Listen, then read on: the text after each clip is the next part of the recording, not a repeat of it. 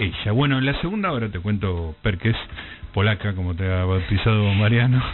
Este, te cuento que la segunda hora ya tiene que ya no, nos corremos de los lectores y nos vamos a los autores y nos agarramos de algún libro en particular. Esta semana tenemos un libro muy divertido eh, que lo, lo compiló. Bueno, ahora le vamos a preguntar porque está traducido. Dice el libro Traducción y Notas de eh, el invitado de hoy, que es un amigo de la casa, nos hemos divertido muchísimo hablando de Borges, porque es un, un especialista, a pesar de que él estudió sistemas, trabajó en sistemas, este, hizo una maestría en, en el Media Lab del MIT, pero después terminó en su, su pasión por Borges lo llevó a estudiar literaturas germánicas medievales, inglés antiguo, nórdico antiguo, tiene distintos libros, bueno, ya hablamos con él en su momento por las clases que dio Borges de literatura inglesa.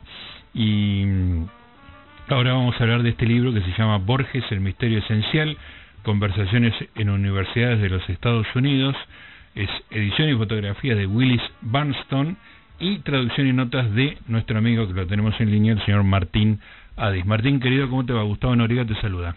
¿Cómo te va, Gustavo? Qué gusto, bueno escucharte. Gusto escucharte de nuevo, hacía mucho que no charlábamos sobre, sobre nuestro amigo Giorgi. nos divertimos la otra vez. ¿Cómo nos divertimos? Eh, Si la gente escucha, está, está en los podcasts de conversaciones, en Spotify, ponen conversaciones y lo van a para encontrar. Una de las conversaciones es con Martín hablando aquella vez que, bueno, claro, nos empezó a contar Martín anécdotas de Georgie y terminamos muertos de risa porque es... la verdad que sí la pasamos genial. Bueno y este yo te el otro día te mandé un WhatsApp porque estaba leyendo este libro y de repente me, me di cuenta que me estaba eh, se supone que es un libro viste uh las, las charlas que dio Borges en, los, en las universidades de los Estados Unidos. Y yo me estaba riendo a carcajada sí sí, sí es muy cómico verdad. Yo eh, me olvidé de recalcarlo eso pero pero sí, es muy gracioso, sí, sí, porque está muy a gusto Borges, ¿viste? Está, está cómodo y zumbón, ¿viste? que Sí. Medio que le toma el pelo a alguno de los entrevistadores, siempre con esa Varias cosa... Veces. Esa cosa, toma el pelo.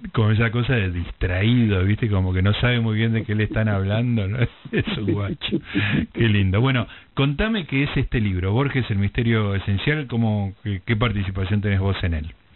Mira, yo lo que hice, te, te cuento vos la historia en realidad. Yo este libro lo descubrí cuando yo estaba haciendo mi, mi posgrado en Estados Unidos justamente y me fascinó, me fascinó por el, el bueno, en parte eso, porque es, eh, como decís, jocoso, es divertido, pero además porque, bueno, al estar en universidades, eh, está hablando con profesores y con estudiantes, entonces el tipo de preguntas son muy interesantes. ¿no? Claro.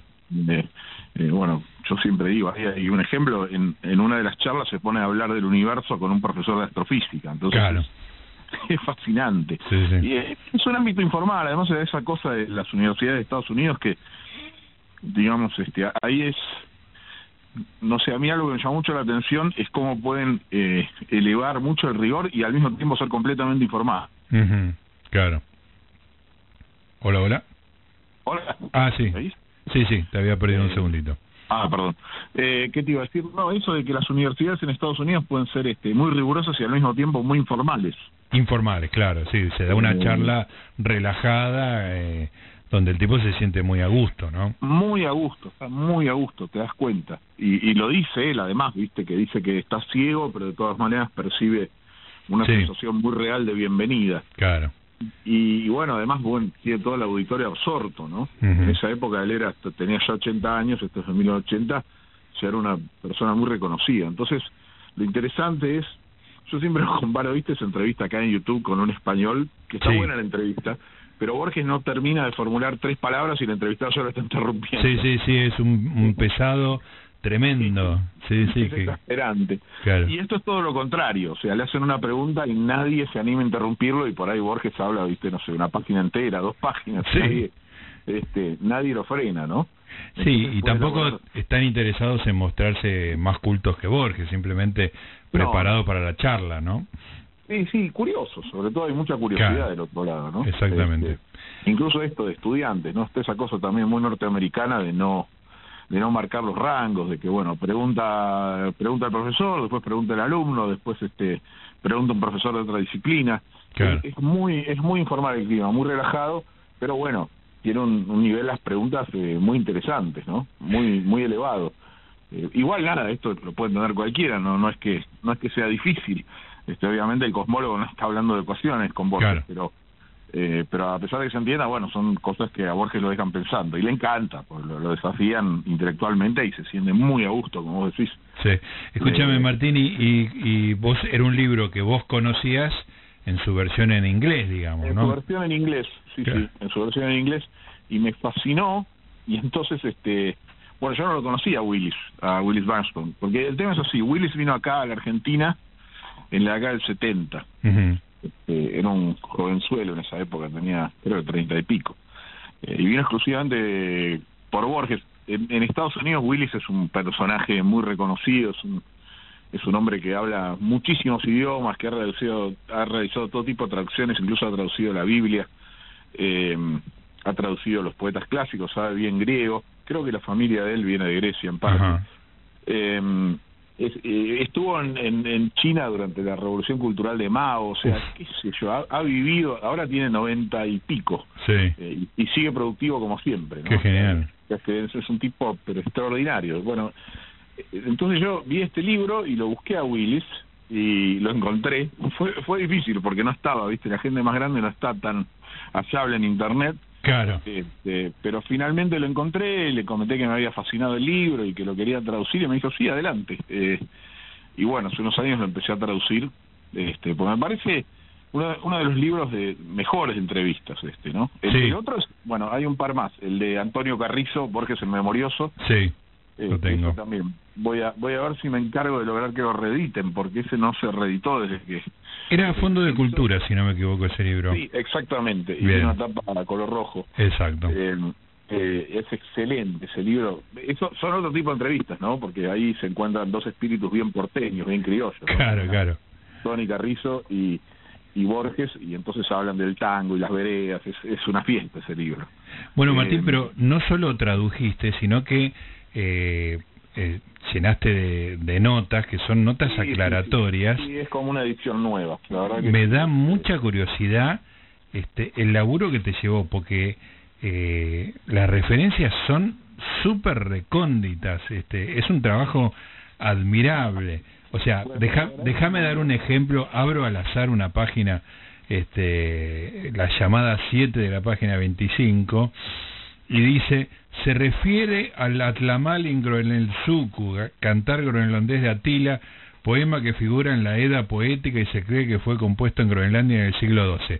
No es algo que sepa todo el mundo esto, Martín, discúlpame que te diga. bueno, vos sabés que a Borges le seguí las huellas, ¿no? En parte, sí, sí, sí. Eh, digamos, estudié muchas de las cosas, yo lo leo a Borges desde muy chico y en general todo lo que no entendía me llevaba a estudiar, así que de algún modo fue mi guía. Eh, digamos, justamente por, por no entender. Claro. Eh, y entonces, bueno, estudié en contigo, estudié todas las literaturas que le gustan, en general yo lo seguía a él, este, así que a él y a Tolkien, ¿no? Que fueron... Ah, tu otro numen. Sí, sí, así que, digamos, eh, mi formación literaria es siguiendo los pasos de, de Borges y de Tolkien. De ninguna manera estoy afirmando que tenga ni un décimo del talento de esos dos, pero sí me guiaron en, en, mis curiosidades, en mis estudios. Pero, pero eh, digo, eh, está bien, eh, estudiaste lengua nórdica, lengua inglés antiguo y, de hecho, bueno, le cuento a la gente que Martín tiene un libro sobre la tumba de Borges en Ginebra, sobre lo que está escrito en la tumba, que, no está escrito ni en inglés ni en... ¿En qué está escrito, Martín? Sí, en el frente está en inglés antiguo, es una referencia a la batalla de Maldon, que es un poema sobre una batalla del año 991 entre vikingos y sajones, y el reverso es una cita de la Volsunga Saga, eh, que está en nórdico antiguo. Ahí está, y vos la podés leer. Sí, sí, este, escúchame, pero eh, ¿cuánto te llevó el tema de, porque hay, hay notas aclaratorias que no creo que las supieras así como de, de entrada, que tenías que rastrear?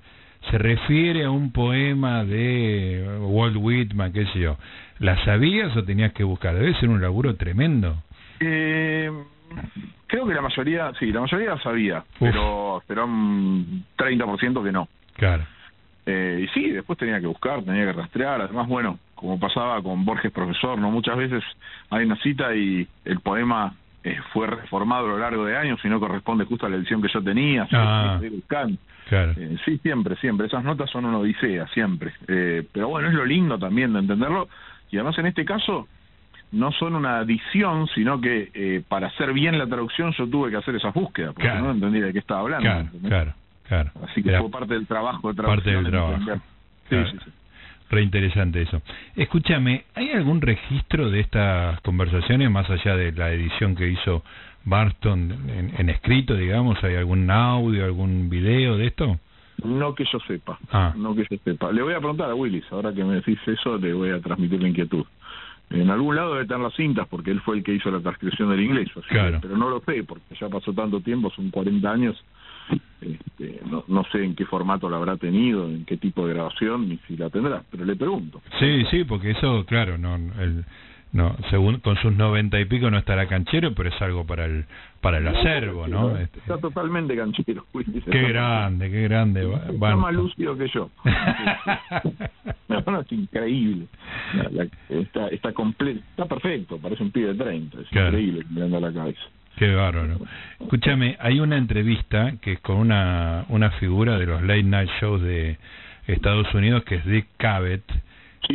que es un tipo absolutamente admirable, un tipo de una cultura impresionante, que tiene, mira, hace poco vi un documental, Martín, este, te, te desafío que lo busques, que son todas las veces que Dick Cavett lo invitó a Muhammad Ali al programa de televisión. Muhammad Ali le gustaba ir Mirá. este, y se divertía mucho eh, Ali con, con Ali era medio arisco, ¿viste? Porque Sí, sí. siempre detectaba alguna forma de racismo y con. Cabet se sentía cómodo y le tomaba el pelo, le decía blanquito y le acusaba de cosas horribles, pero se mataba de risa, digamos, ¿no? Sí, sí, sí. Este es, es maravilloso. Y, claro, un- era un animador de la televisión norteamericana que se sentaba con Ali y se sentaba con Borges, ¿viste? Sí, está muy linda esa entrevista, está muy bien, está muy linda. Eh, está muy a gusto, además se nota que lo ha investigado, viste que Dick Cavett le empieza a preguntar por la madre, o sea, bueno, hi- hizo su trabajo, evidentemente era muy buen periodista. Bueno, arranca diciendo, bueno, es un gran escritor, muy conocido que yo, pero además es un muy reconocido inspector de aves. Se ve que le llegó la historia. Efectivamente, le dice, ¿cómo llegó a ese título? Le dice. Sí, está muy gracioso. es muy lindo. Ese, ese audio, escucharlo acá con Borges me parece un... El de Cabet debe estar, ¿eh? el de Cabet seguro. Tiene que sí, estar, sí, yo Sí, sí, el de seguro. no seguro. me... Creo que lo hizo para la radio, no para la tele, esto. Es, Este, es para radio, sí, sí, Sí, sí. tiene que estar, sin, sin duda. no hice la, la búsqueda, no hice los deberes, no hice la búsqueda correspondiente. Vamos a buscar. Vamos a Vamos a buscar, buscar. efectivamente. Tiene que tener un correlato este, en MP3 esto. Eh, ¿A vos cuál, qué, qué charlas te gustan de este libro, mm, Martín? Eh, mira, lo que más me gustó es, eh, yo no sé si tengo una charla eh, puntual, me gusta lo que hizo Willis de a cada capítulo ponerle de título una frase de Borges que lo haya impactado. Ah, está muy bien eso, sí. Eh, me gusta me gusta que el índice sean frases como, viste, él hablando de la ceguera, dice, sobrevino como un lento crepúsculo de verano. Espectacular. O la que da nombre al libro, que es El tiempo es el misterio esencial. Sí, sí, sí. Eh, queda queda muy bien, muy poéticas. Y las fotos también, Willis es un gran fotógrafo además. Eso, Entonces, eso este, te quería comentar que el libro está ilustrado por fotos de Borges en, en blanco y negro de, de esa época y son fotos muy hermosas. Sí, sí, sí, son extraordinarias. De hecho, estamos haciendo otro libro con él, él, además de estas que están publicadas, tiene 50 que están inéditas de Borges. Ah, bueno.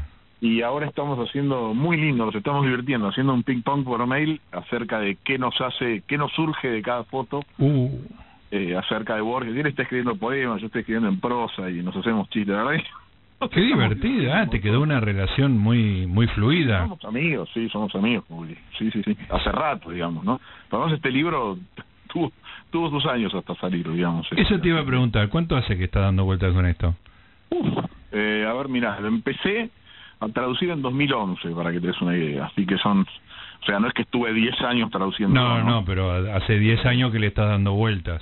Sí, sí, sí, sí, sí, sí. E incluso antes, le eché el ojo antes, te diría, hace, qué sé yo, 15 años. Claro. Eh, hace 10 años lo empecé a traducir, debo haber terminado hace, qué sé yo, hace seis años más o menos, y bueno, después fue todo un tema así de burocracia editorial hasta que finalmente salió.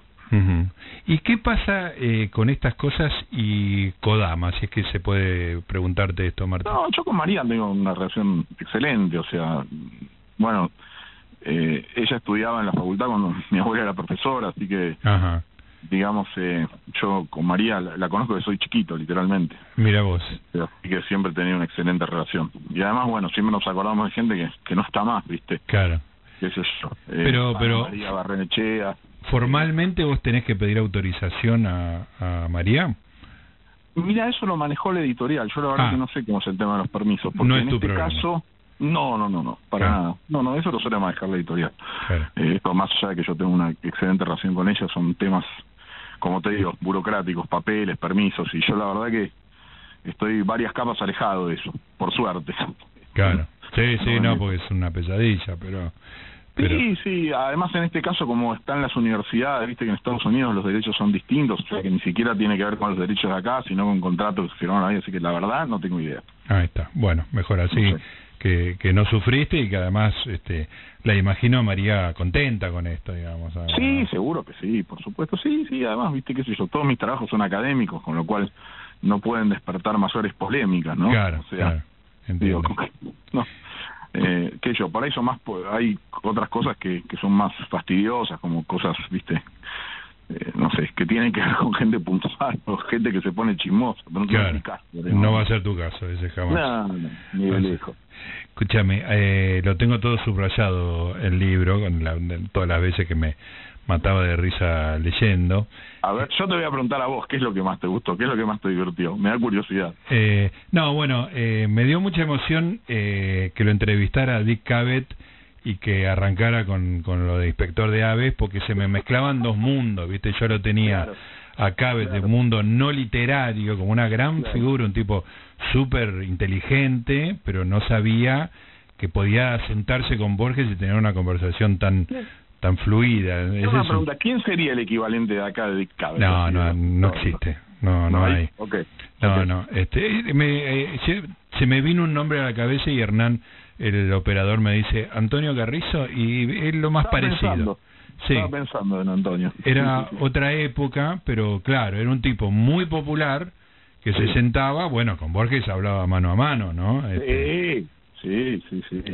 este, Sí, sí. pero hay una institución ahí en el show de los Estados Unidos que el late- es el late night show, digamos, Claro, ¿no? claro, claro, Antonio sí. era más de magazine, bueno, era un genio de la radio y después en tele más magazine. Yo creo que Sí, sí, hubiera hecho un gran programa nocturno él sentando y conversando con, con gente como, hacía con, con Borges. No, y después tengo subrayado algunas cosas. Este- Esto me hizo reír a carcajadas. Este, dice, él le está contando en, creo que es una de las primeras, está hablando con Oclander. Ajá, Este, y le cuenta que estuvo en Japón, ¿no? ajá. y le dice, pasé unos 30 días en Japón y durante esa estadía hice muchos y buenos amigos que no me infligieron ninguna anécdota. Sí, sí, sí, sí, sí. Como que las anécdotas son cosas que se te aplican y te castigan con una anécdota. Y me hace acordar, ahí, Sí. ahí me estás haciendo acordar a una, un párrafo de Leno Valor Tertius, Sí, donde habla de un, un ingeniero, un personaje que él inventa, que es un tal Herbert Ash, ingeniero de los ferrocarriles del sur, un inglés, sí. que dice que había estrechado con mi padre, el verbo quizás excesivo, una de esas amistades inglesas que empiezan por omitir la confidencia y terminan por prescindir del diálogo. que es el ideal absoluto, ni siquiera se hablan, digamos. Claro, no se habla, pero es más o menos lo mismo, ¿viste? Eso de que te implican anécdotas. No, prescinden de la confidencia y terminan por omitir el diálogo. Solían batirse a un taciturno a- ajedrez. De la cómera que decía, en vida, en vida padeció, padeció de irrealidad. Muerto no es ni siquiera el fantasma que era entonces. Tremendo. Solía ir a Londres, dice, a juzgar por unas fotografías, a visitar un- a unos robles y un reloj de sol. Acá cuando le habla de esto que no le infligieron a- ninguna anécdota, sigue aclarando. No me hablaron de sus vidas privadas y aclara, ya que sus vidas eran en efecto privadas. es hermoso, es hermoso. Bueno, es lindo esto, ¿no? Ver que que Borges dentro de su intelectualidad y todo también es una persona muy bromista, ¿no? Era, bueno, eh, personaje jocoso. Yo siempre cuento este que yo llegué a Borges por las entrevistas, ¿viste? Yo estudiaba biología, qué sé yo, me, parecía que no era para mí. Y de repente, década del 80, empiezo a leer las entrevistas y veo que es gracioso, que todo lo que dice está bien, le digo, este tipo es un genio, digo, voy a tener que leer. Y ahí me encontré con que además lo podía leer, digamos, ¿no? Sí, sí, sí, sí. Es un lucio, un lucio interlocutor, es graciosísimo. Acá con, con Barton en otra entrevista, este eh, Barton le dice si quiere tener un, huevo duro. Este, y Borges le dice, bueno, claro, bueno, yo se lo preparo, le dice Barton. Y Borges le dice, bueno, es que si no, no puedo romperlo, no puedo romper un huevo duro, y aclara, porque está duro. es tan obvio el chiste, raro. Sí, sí, sí, va directo, claro. Este, no me hable de sus vidas privadas porque son privadas, y el huevo duro no lo puedo romper porque es huevo duro, ¿viste? Porque es duro. No, tiene está lleno de esas cosas, digo, además habla del tiempo, del ser, de, de, permanecer, de, después la muerte. Eh, Habla de todos los grandes temas borgianos, este, con la profundidad este, característica de él y además este, se, hace chiste mientras habla, como cualquier persona con más inteligencia, digamos, ¿no?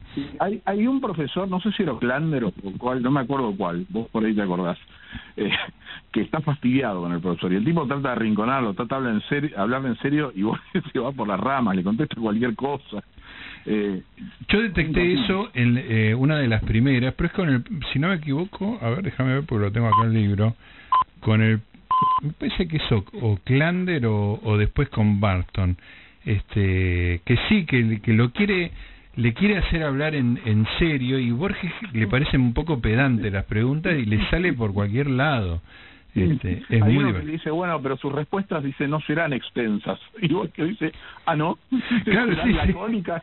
Será lacónica, le dice, le pregunta por su propia respuesta, ¿no? Es exactamente esa la que me había llamado la atención. Bueno, un gran libro, muy entretenido, está todo Borges ahí, todo su mundo.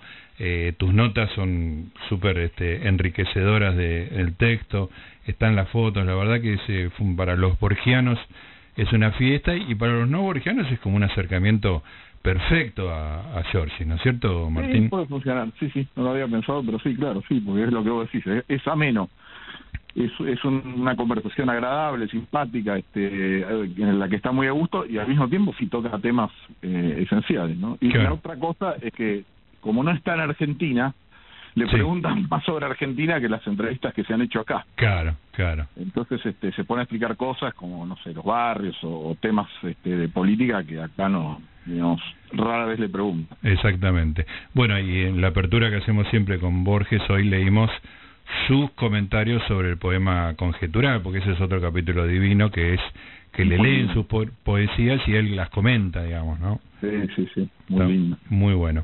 Así que bueno, Martín, como siempre, un, placer hablar con vos. Este, espero que salgan nuevas cosas para seguir charlando. En un mes tenés, otro y, va a ser este va a ser olas. Ah, espectacular. ¿Qué, ¿Qué es esto que me está comentando? ¿No? ¿Otro más? No, es otro más. Es otro ¿Y me puedes anticipar algo? Se cortó. No, estoy acá. Está generando suspenso. Te, te, preguntaba si me podés adelantar de algo del libro. Eh, en unas semanas te cuento todo. Ah, perfecto. No se puede. Es una precuela, es una precuela. ¿Conoces la palabra? Sí, claro. bueno, es este, una precuela. Lo que antecede a una secuela. Sí. Es, la, es la precuela de todas las biografías de Borges y aún de su autobiografía. Ah, ya sé, ya sé a dónde vas. Y me acuerdo que me comentaste. No sabes. Sí, no lo voy a decir, ahí está, muy bien. Ahora no, en, en dos, tres semanas lo, lo charlamos. Y, te llamamos de nuevo y seguimos conversando. Dale, dale. Abrazo grande. Un abrazo enorme, Gustavo. Ahí está. Eh, el amigo Martín Adis, traductor y anotador de Borges, El Misterio Esencial, Conversaciones en Universidades de los Estados Unidos, una nueva adición a la biblioteca borgiana que no termina nunca.